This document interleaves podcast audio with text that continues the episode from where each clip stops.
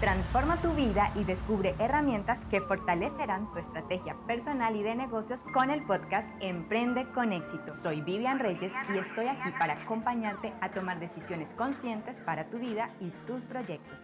Emprende con éxito, bienestar para tu vida, preparación para tus negocios. Te doy la bienvenida a este nuevo episodio del especial Vuelve a tu centro Pensar en dinero puede representar para muchos la felicidad, el objetivo de su trabajo diario, estatus, poder o incluso un dolor de cabeza dependiendo de la relación que se tenga con él. Y hoy quiero hablarte un poco de la importancia de mantener un equilibrio entre tu vida y tus finanzas. El objetivo de este especial es llevarte a una conexión contigo, a tu paz interior, a tu tranquilidad, porque definitivamente lo que eres es lo que das. Y si lo que queremos es impactar positivamente a otros, tenemos que comenzar con nuestro propio balance.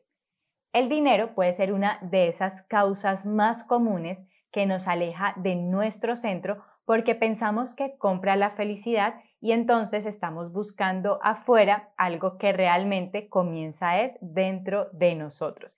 Y luego tenemos un vacío existencial y nos preguntamos qué es lo que sucede. ¿Cómo volver a tu centro siendo responsable de tus finanzas? Quédate hasta el final porque tengo unas recomendaciones para ti. Pero empecemos con la pregunta de por qué es importante organizar mis finanzas para un balance de vida. Y aquí yo quiero decirte que cada persona tiene su propio concepto de lo que es tener una vida en equilibrio y también de cómo manejar correctamente su dinero.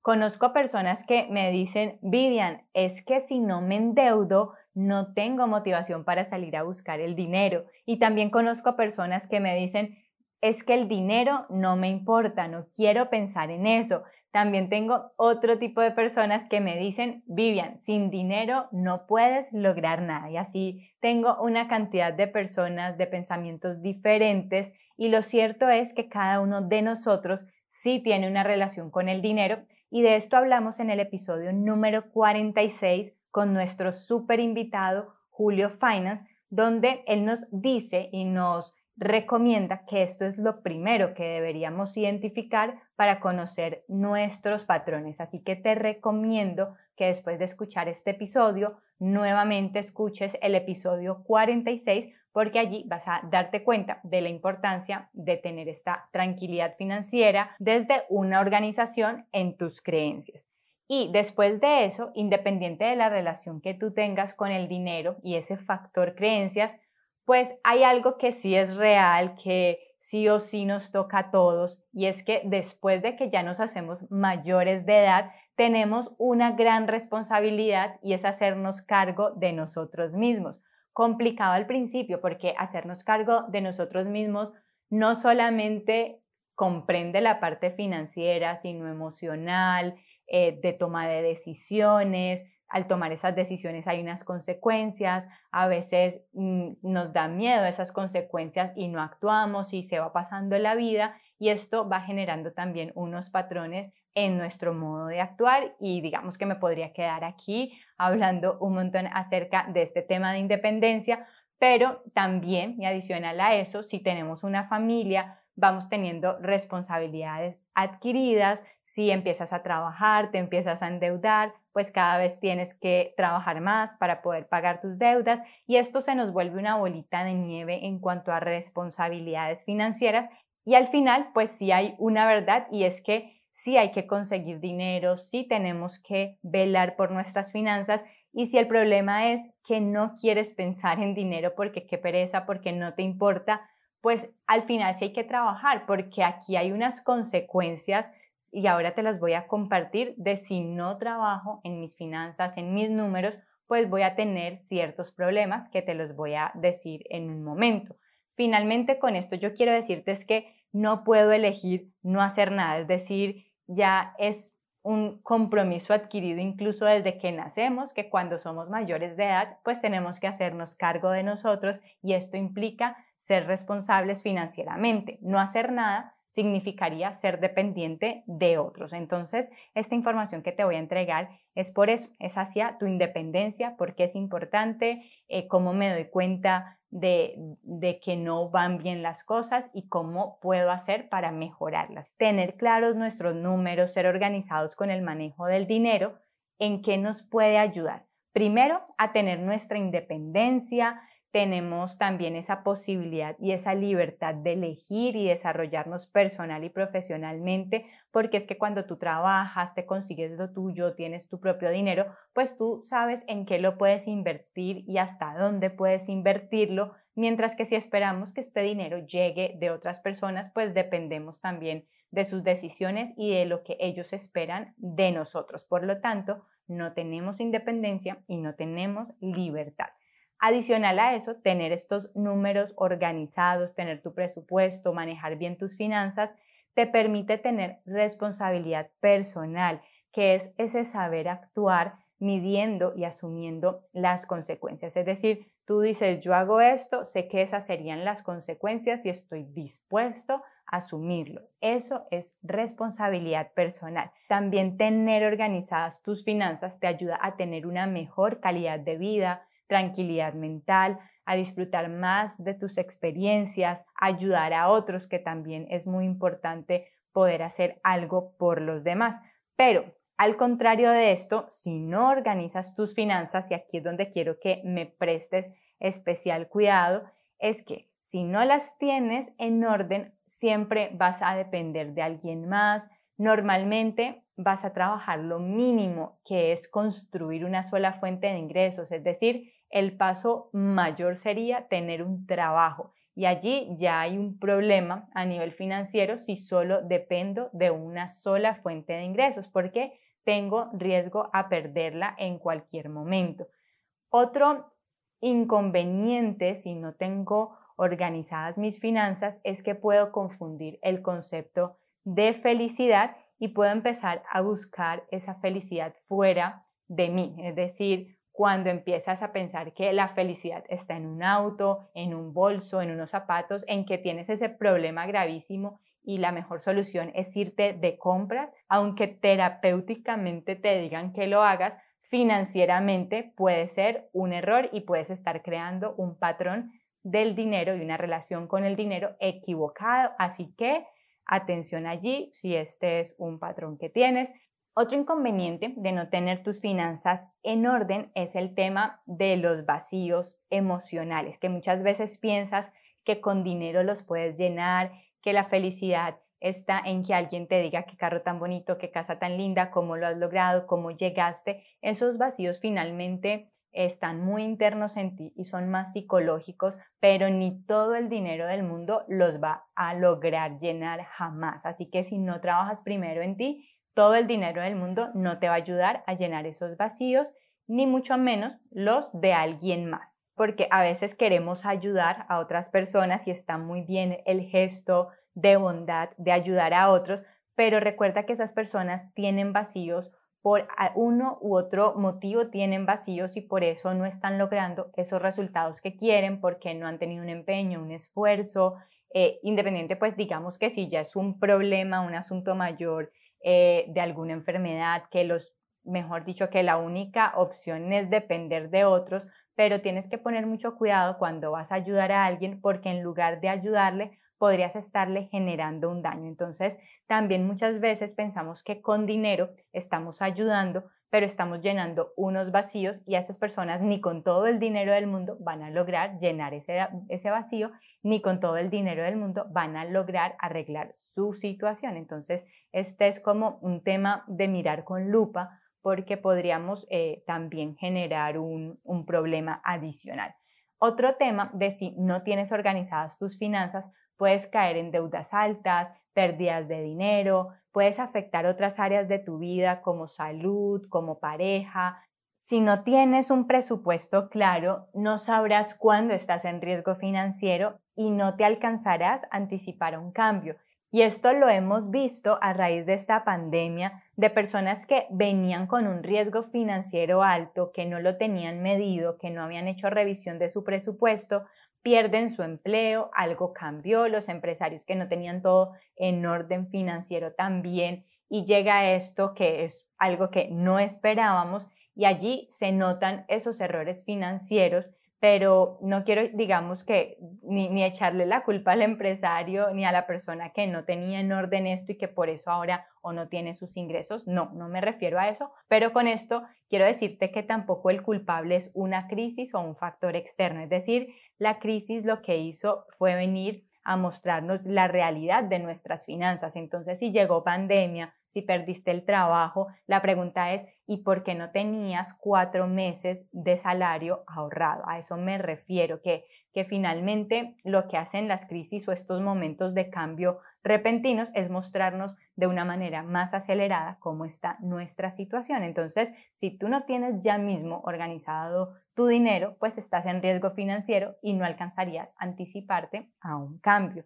Adicional de todo esto, como te decía, esto nos puede afectar otras áreas y me preocupa muchísimo, en especial la, la parte de salud, porque es parte de lo que promuevo mucho cuando escribí mi libro, el programa de entrenamiento que tengo, que es promoviendo a la buena salud, a los buenos hábitos, a la calidad de vida. Y me preocupa mucho cuando las personas tienen problemas de salud asociados al estrés y a la ansiedad por causa de una crisis financiera. También es preocupante cuando es tan grande y, tan, y, se vuelve tan macro el tema financiero eh, como, como si fuera la única salida, que muchas personas llegan a perder el sentido de la vida porque están muy endeudados, porque no saben qué hacer, porque no ven otra alternativa, cuando todo esto se puede transformar, si hay una manera, si hay salidas, se puede transformar, sí, pero debemos hacer una transformación a nivel interno y es por eso el especial de vuelve a tu centro, porque promuevo la importancia de volver a nosotros, de volver a nuestra paz, a nuestra tranquilidad y a partir de eso sí generar acciones que me ayuden en otras áreas de mi vida. Así que para avanzar e ir a la práctica, quiero hacerte esta pregunta. ¿Qué tan satisfecho te encuentras actualmente con tus finanzas en una escala de 1 a 10? Vas a decir, no, Vivian, yo estoy bien, no necesito presupuesto ni pensar en eso, estoy súper bien. Bueno, déjame hacerte estas preguntas. Simplemente responde sí o no a lo que te voy a preguntar. Primero, ¿tienes claro un presupuesto? ¿Sabes cuánto te ingresa y te sale? Apunta allí sí o no. ¿Tienes claro un presupuesto? ¿Sabes cuánto te ingresa? ¿Cuánto sale? Tienes una distribución del dinero. Cuando llega el dinero a tu cuenta, inmediatamente haces una distribución. De esa distribución destinas primero que nada el 10% o más para inversiones, para el ahorro, para poder invertir en otras fuentes de ingreso. Tienes una cuenta de ahorros o de imprevistos con una suma equivalente mínimo a dos de tus salarios mensuales, es decir, lo que te ganas mensualmente lo tienes ahorrado en una cuenta aparte para imprevistos. ¿Tienes pagas todas tus deudas? ¿Sí? ¿No? ¿Cuentas con una o más fuentes de ingresos adicionales a tu fuente de ingresos principal? ¿Inviertes más del 5% en tu crecimiento personal, en formación, en mentoría, en entrenamiento? ¿Tienes un coach? ¿Tienes un mentor?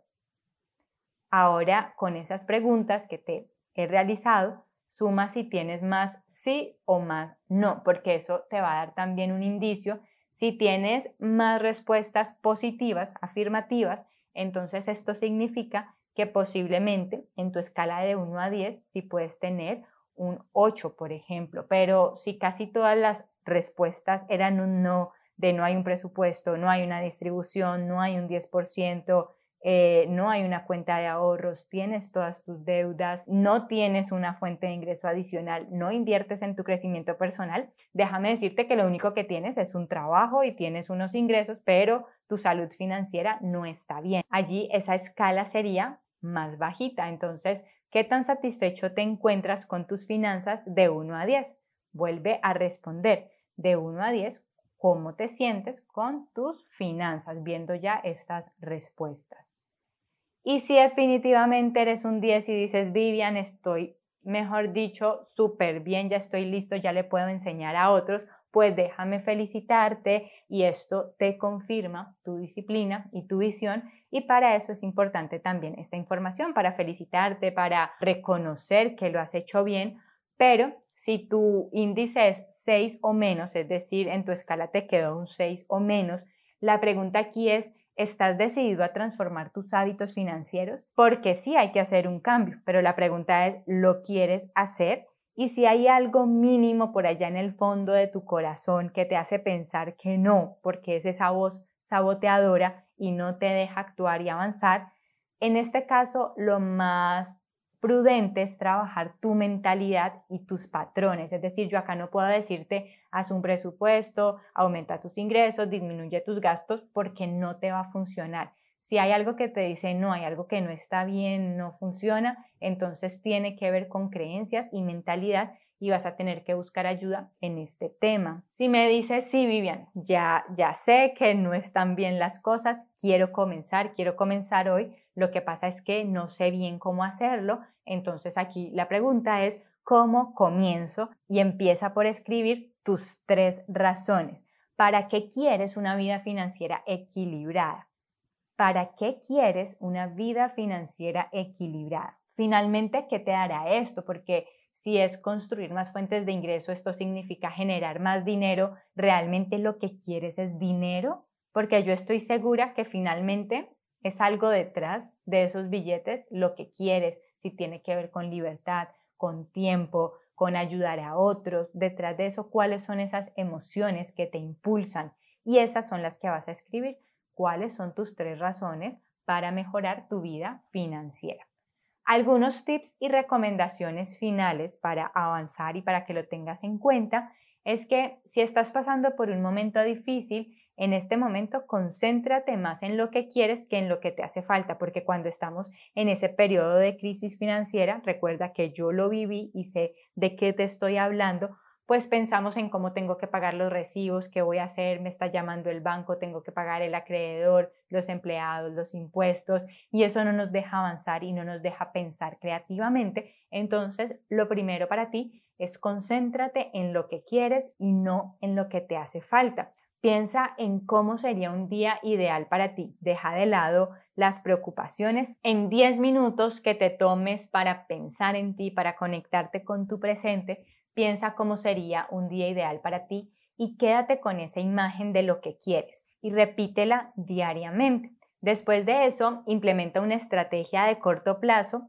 porque pues al final sí hay que pagar servicios y todo esto, pero entonces ten tu estrategia de cómo vas a lograr salir de esas deudas, de esa situación difícil, pero no dejes de lado esta que es la más importante y es tu estrategia de largo plazo de recordar cómo es que es ese día ideal para ti y cómo vas a llegar a él. Y esto sí es para todos y recomendaciones especiales y lo que nos va a ayudar a mantener nuestras finanzas en armonía y en equilibrio es que sí o sí tenemos que tener un presupuesto real porque siempre tenemos que tener esa foto de nuestra situación actual, cómo están nuestros números, si somos independientes, emprendedores, lo que te ganas en enero no es lo mismo que en febrero, en marzo, y por eso es importante hacer una radiografía, tener esa foto que es el presupuesto para poder analizar cómo es mi situación actual, qué cambios tengo que ir implementando, qué nuevas fuentes de ingreso debo ir creando, cómo debo manejar mis gastos y demás. Lo otro es que revises cuánto gastas mensual. Esta es una cifra que si yo te pregunto ya mismo, dime cuánto son tus gastos mensuales, tú me la deberías responder así en un 2 por 3 o sea, inmediatamente mil dólares o dos mil dólares, o sea, lo tienes que tener claro. Si no lo tienes claro, eso es que se te está yendo el dinero para otro lado y no tienes medido en qué te gastas el dinero cada mes.